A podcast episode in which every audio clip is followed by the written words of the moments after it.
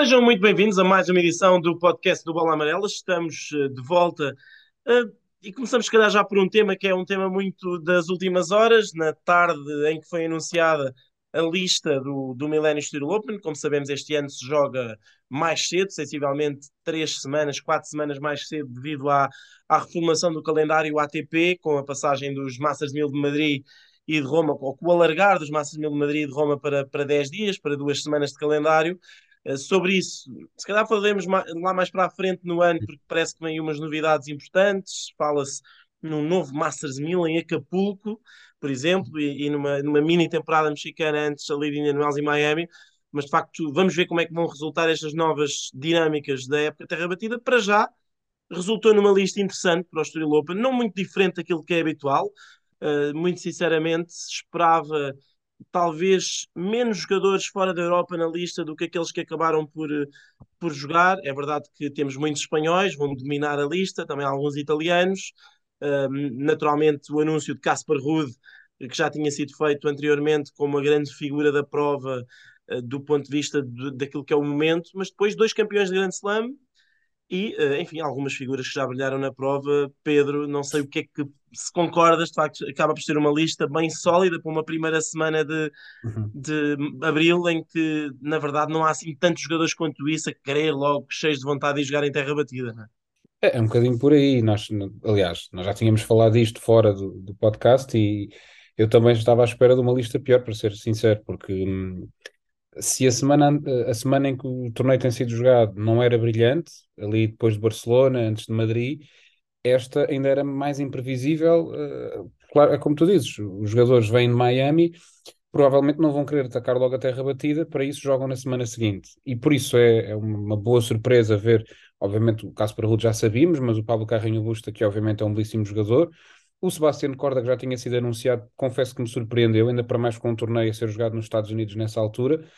E depois, uh, o Diego Schwartzman, é verdade, está num mau momento da carreira, mas se ele eventualmente conseguir recuperar o seu nível, é também, obviamente, uh, um grande nome. E depois, para não falar, claro, do, do Stan Wawrinka e do Dominic Thiem, que são dois jogadores que também, se estiverem ao seu nível, e é um grande se, mas se estiverem ao seu nível, são dois nomes um, de facto também fortíssimos. O próprio Fábio Fognini, que se estiver para aqui virado, pode ganhar o torneio, não sei escândalo nenhum, um, mas é de facto uma lista muito interessante. Ainda, certamente ainda vai mudar um bocadinho, porque há de, há de haver jogadores que, que entretanto desistem. Mas mesmo havendo jogadores que possam desistir, por exemplo, na lista de, de alternates, ainda sem termos a lista toda, por exemplo, Luca Vanache, se entrar no torneio, seria um nome muito interessante. É um jogador que tem, tem estado a brilhar no circuito de Challenger. O próprio Arthur Fis, se estiver na lista, também seria muito interessante vê-lo aqui no, no Clube Ténis do Estoril. E ainda há um, um wildcard para atribuir, que pode ser eventualmente para um jogador ou português, ou então um jogador que é em Miami as coisas não lhe corram tão bem que possa ser convencido a vir logo para a terra uh, e jogar aqui um torneio, uh, no, o, o torneio no Estoril. Portanto, é uma lista que, tendo tudo em conta, é como dizes, é, é, a lista é bastante boa, pode dar grandes encontros e, e, encontros muito interessantes à medida que a semana avança. Agora é também esperar que eles venham todos, porque no ano passado também tínhamos uma lista que, que, que, era interessante e depois foi perdendo várias figuras à medida que o torneio se aproximava, como acontece os anos todos. É esperar que, que as principais figuras fiquem todas, uh, venham todas na mesma jogar.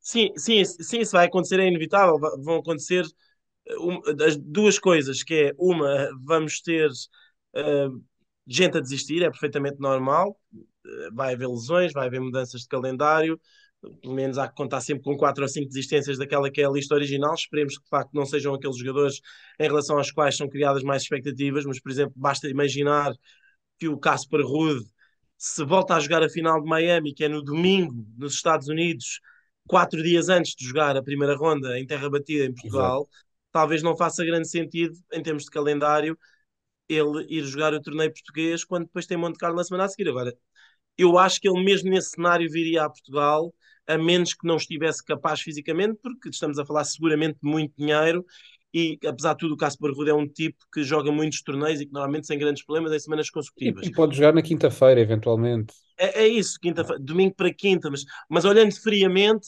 olhando sim, friamente, sim, são coisas que podem são coisas que podem acontecer.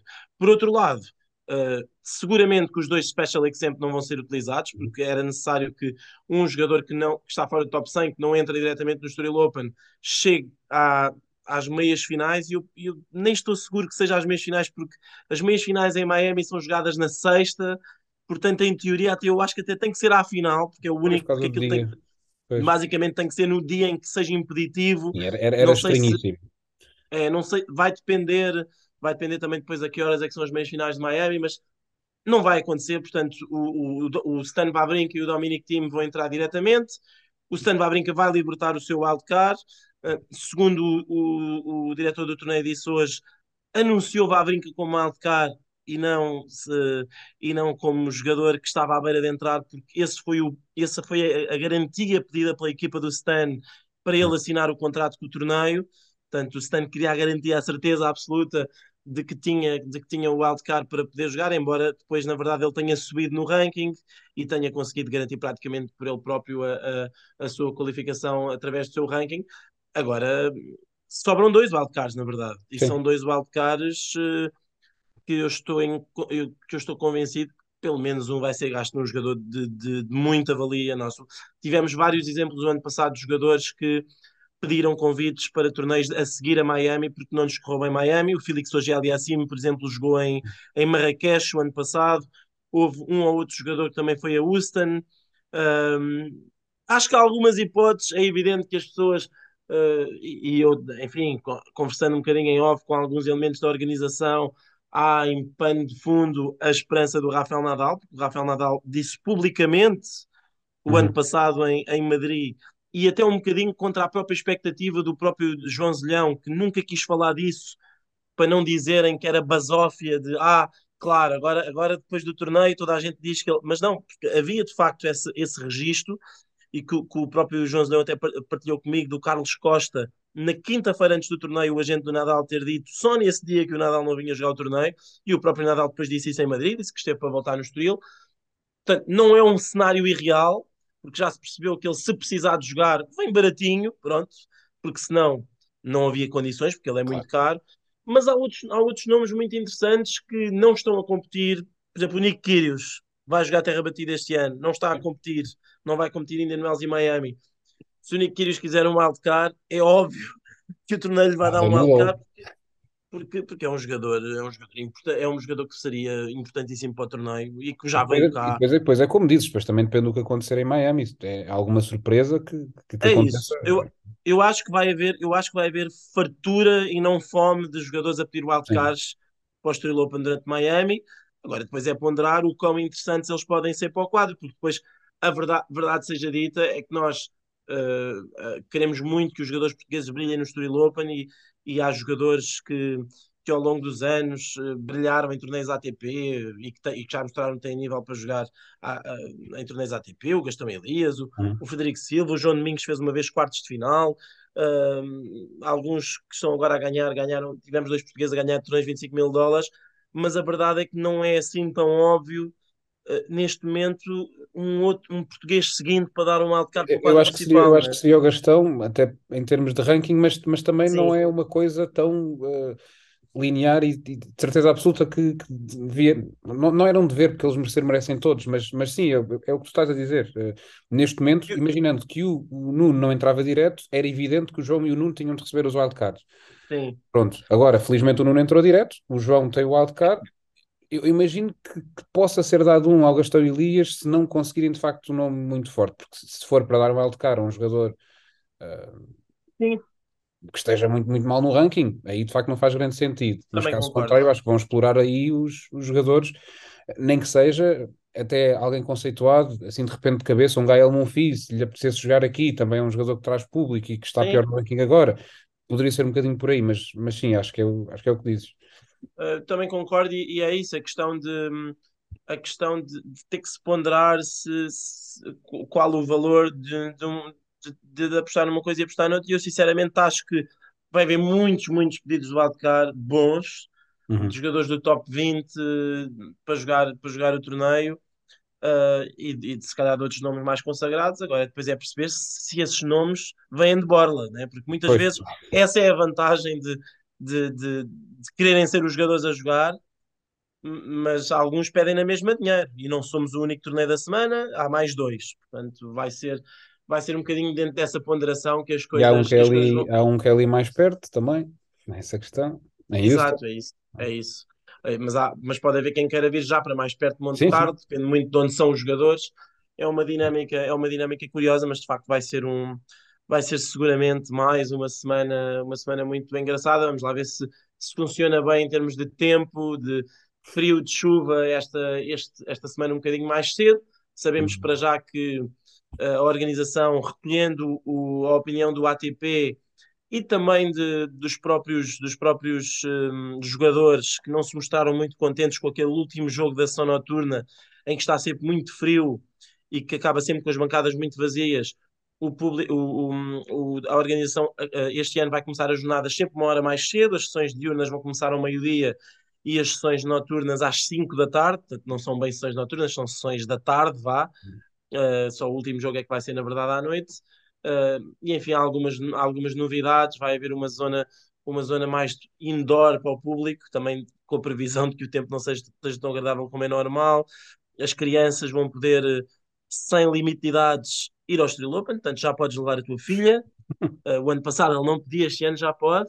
Uh, porque o ano passado acho que o limite mínimo de idade era 6 anos e este ano, de facto, à semelhança do que acontece com outros torneios, hum. já vamos poder ter bebés, basicamente, nas provas, porque a intenção é, é que, especialmente na semana da Páscoa, uma família que está junta não tenha que deixar de ir ao ténis porque tem um filho pequeno que não pode levar. Acho que a ideia também é, é interessante para, para trazer mais gente. Mas vai ser um torneio, um torneio giro, enfim, falaremos mais dele um pouco mais para a frente. Uh, se calhar agora impõe-se falar sim um pouco daquilo que se passou uh, e antes de irmos a, a lançar Indian Wells, mas muito rapidamente falar daquilo que se passou com os torneios de Acapulco e do Dubai, uh, se calhar começando pelo Dubai, Daniel Medvedev, terceiro título em três semanas consecutivas, isto só aconteceu uh, três ou quatro vezes nos últimos anos, aconteceu em 2011 com o Murray, em 2021 com o Rudo, o ano passado o Agel Yassim, mas esta caminhada do Medvedev é incrível, ainda, ainda para mais porque parece que ele foi jogando melhor de semana após semana, acho que esta semana do Dubai dele é muito melhor do que as de Roterdão e a de Doha. Sim, e nós até falámos, porque ele, ele em Doha faz a primeira ronda dele, mesmo a segunda, são encontros em que ele não joga nada de jeito. Uh, e este torneio acaba, derrota o Novak Djokovic e depois arrasa completamente o Andrei Rublev, sem dar a mínima hipótese. Ele está, no fundo, está a jogar outra vez o ténis que o fez ser número um do mundo. Uh, resumidamente é isso. Está, está outra vez a esse nível. ele próprio admitiu que sair do top 10 foi difícil e que perder aquela final do Open da Austrália no, no ano passado foi muito duro para ele e que ele disse, isso é curioso, porque ele admitiu que quando perdeu esse encontro com o Nadal, ele disse, eu sabia que ia demorar uh, até voltar a ganhar um jogador de topo, mas também sabia que quando desse o clique podia voltar a varrer e a, e a ganhar muitos seguidos. E a verdade é que ele agora está numa, numa grande sequência, num grande momento de forma, e eu acho que ele, uh, de forma bastante natural, até porque sabemos que os resultados mais para a frente da época não são nada, nada do outro mundo, eu acho que ele vai acabar o ano claramente na discussão para ser número um. Se conseguir especialmente ter uma época terra batida razoável, não precisa de ser brilhante, mas se for razoável, como nós sabemos que pode ser, embora ele nunca goste de jogar em terra, um, se for razoável, acho que estará claramente nessa luta, ainda para mais agora nestes dois torneios, o, o Djokovic não vai jogar. Eu estou muito curioso para vê-lo. Já pode, serve aqui meio de lançamento em Indian Wells, mas ainda falamos de Acapulco, mas estou muito curioso para vê-lo em Indian Wells, uh, porque é um torneio em que ele nunca passou dos oitavos de final, portanto será interessante perceber se ele finalmente consegue soltar-se um bocadinho mais, porque está em grande forma. E, e, eu acho que, com as dúvidas que há em relação à, à saúde, à condição física do Carlos Alcaraz, se calhar o Daniel Medvedev é mesmo jogador a bater em Indian Wells. Não sei se concordas, mas eu, eu acho que neste momento, e com o Tsitsipas também a voltar ali de uma lesão, eu acho que ele é o homem a bater neste momento. Sim, eu, eu, acho que sem, sem dúvida que é o jogador em melhor forma e, e ainda por cima sabemos o, quanto, o quão bom ele é em piso rápido, já sabíamos. Por outro lado, também sabemos as dificuldades que ele costuma ter na, naqueles, nestes dois torneios em específico, e em particular a Indian Wells. Hum. Miami, eu penso que ele já fez pelo menos uma meia final, uh, mas a Indian Wells ele tem sempre muitas dificuldades, porque é muito seco, ele não gosta das bolas, depois também não. A, a bola salta muito alto, ele tem sempre. Já teve também algumas edições em que não jogou assim tão mal, mas na maioria das vezes ele não joga bem lá. Por isso eu acho que se não fosse aquelas condições e se ele não tivesse a história que tem no torneio, eu diria que ele era claramente o favorito, uh, claramente o jogador a bater. Assim, eu acho que ele é o jogador, ainda não olhei para as odds, mas de certeza que está em primeiro para ganhar.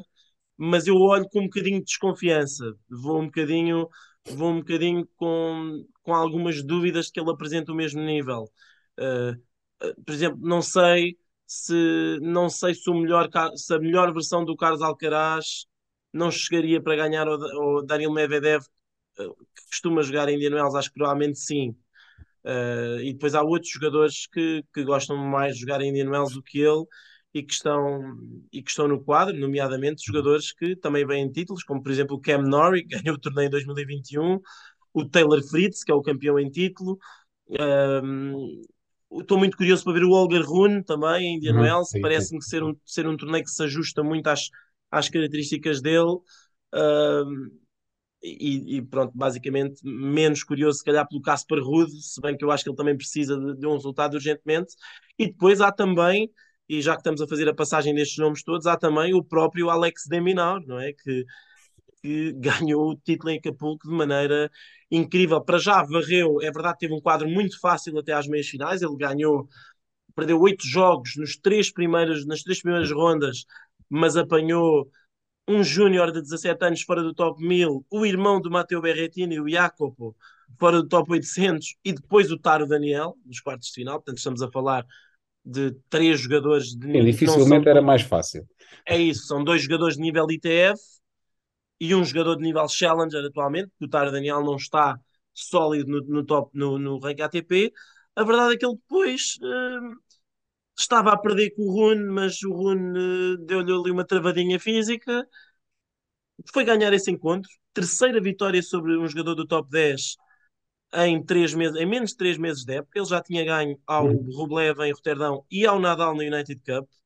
Portanto, o, o, o, o Deminar que tem, eu penso que antes deste torneio, 9 vitórias em 40 encontros com top 10. Só este ano já ganhou 3. Eu acho que ele está a apostar. pior com registro... top 5 e com top 5 ainda era pior. Exatamente, e tem duas uh, vitórias frente ao top 5 já este ano. Portanto, eu acho que ele afastou um bocadinho uhum. aquele estigma que ele tem de que ganha normalmente a todos os jogadores que deve ganhar, mas perde sempre com quem, eh, em teoria, deve perder. E eu acho que isso é um passo importantíssimo para, para a carreira dele. E eu que, sinceramente, gosto muito do Alex de Minor, mas acho difícil que ele venha a ganhar um grande slam na sua carreira, porque ele tem porque há sempre jogadores que são melhores do que ele a cada torneio. Sim. A verdade é que neste não houve nenhum e ele acabou por ser, inclusivamente na final, dentro de um jogador que tem algumas coisas parecidas com ele de, em termos de, de, até da própria construção de ponto, mas que na minha opinião tem um bocadinho mais de bola, que é o, que é o Tommy Paul. Ele mostrou que mentalmente e fisicamente, acima de tudo, foi o uhum. mais resistente, porque eh, acho que em Acapulco Uh, de, não sei se concordas, Ganhou quem sobreviveu. é isso, acho que o que acabou por decidir foi isso, porque eu fiz aquela jornada uh, de meias finais doida, tu depois fizeste a final, mas de facto o que deu ideia foi que daqueles quatro, o melhor preparado fisicamente era o Deminar.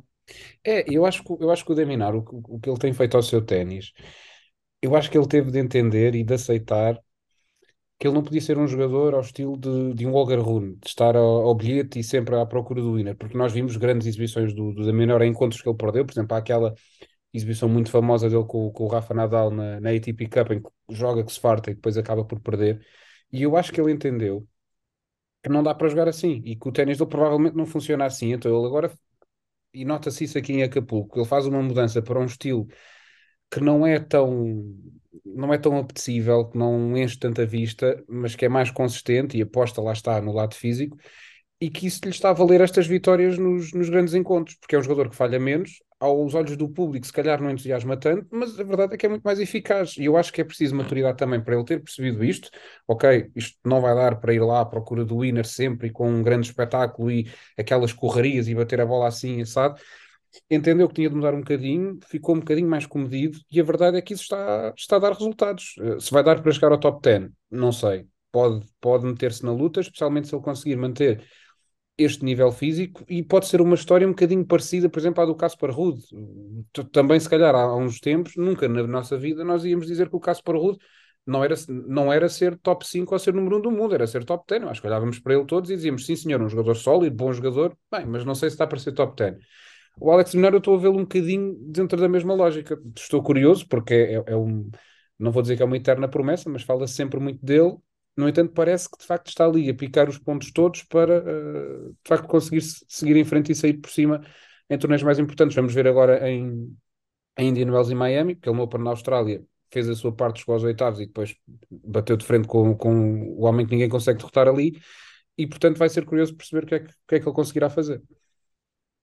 Sim, é, estou também curioso para ver também o que é que ele vai fazer em terra batida, porque normalmente tem muitas dificuldades neste momento é sétimo da race, portanto, eu acho que sua, as suas chances de entrar no top 10 também têm muito a ver com, com isso, com, com a sua performance em terra batida e depois, obviamente, em relva ele costuma jogar bem. Este ano o Wimbledon já dá pontos, esperemos, uhum. enfim, até ver, vamos ver. Uh, mas uh, se, de facto, se de facto ele conseguir ter uma época terra batida um bocadinho melhor e o Wimbledon correr, lhe correr bem, uh, não, me estranho, não estranharia de facto vê-lo no, vê no top 10. Em relação ao Tommy Paul, e apenas para, para concluirmos, para fecharmos, uh, grande início da época, não é? Fala-se muito pouco dele. Uh, eu acho, tenho essa sensação, sinceramente, mas ele é o quinto melhor jogador do ano. Faz meias finais no Open da Austrália, joga um ATP 500 e faz final. Pelo meio jogou de facto um péssimo encontro nos quartos de final de Delray Beach, em que uhum. perdeu uh, com, uma, com o Rado Albot, acho eu. Albot, uh, comentei esse jogo, foi assustadoramente mau mas eh, na verdade depois chegou a, Acapulco e jogou muito bem. O encontro contra o Taylor Fritz é inacreditável, mas de facto o Taylor Fritz, ele próprio também está a fazer um bom início da época e também está nos oito primeiros da race, portanto não estávamos a falar ali de jogadores quaisquer. De facto, Sim. nas meias finais de Acapulco tínhamos uh, uh, quatro muito bons jogadores, sendo que só o Rune é que não estava a fazer um grande início da época, todos os outros têm estado a jogar bem. E o, e o, e o Tommy Paul é outro dos nomes que eu estou muito curioso para ver na, na Sunshine Double, porque eu acho que vai ser a primeira vez que ele vai chegar a, a um torneio nos Estados Unidos como, como olhando para ele já de forma diferente. Esse sim era o eterno jogador que é. parecia contente com a sua carreira meio mediana e que aos 25 anos, quase 26, está, uh, está vai, vai, ser, vai ser um dos, um dos cabeças, um dos 16 primeiros cabeças de série em, em Indian Wells e isso, eh, aliás, por acaso não vai porque eles ainda estão a utilizar os rankings anteriores. Mas, enfim, é um dos jogadores, é um dos jogadores a ter em conta, penso eu, para chegar longe em, em Indian Wells e estou curioso para o ver lá também. É, é, é isso que tu disseste. Eu, eu acho que claramente houve aqui também uma mudança mental do, do Tommy Paul, que foi de estar contente com a carreira como estava a ser. Não estava a ser má, também não estava a ser espetacular, mas não estava a ser má, como é evidente. E eu acho que se calhar também um bocadinho embalado pelo que se tem visto no, no ténis norte-americano, com o Francis Tiafoe a chegar às meias finais do US Open, uh, o Sebi Corda com a ganhar o Daniel Medvedev, e que se, se não se tivesse lesionado, de facto não sei o que é que, até onde é que ele podia ter chegado, uh, no Open da Austrália, e outros que tal, uh, a conseguirem grandes resultados e a subir muito no ranking, o Taylor Fritz a ser top 5, e eu acho que se calhar o Tommy Paul, no meio disto, parou e pensou, se eles estão a fazer isto tudo, eu se calhar também consigo.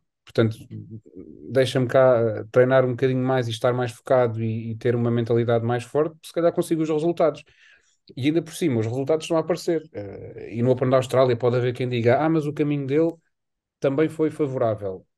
Além de ter, de ter duelos exigentes nessa caminhada, a verdade é que ele esteve pela frente e ultrapassou-os. Portanto, ele, ele perante o que, o que, os adversários que teve de enfrentar, ele conseguiu vencer, até chegar mais uma vez ao Novak Djokovic, e aí, como sabemos, quase ninguém consegue tocar nele no Open da Austrália.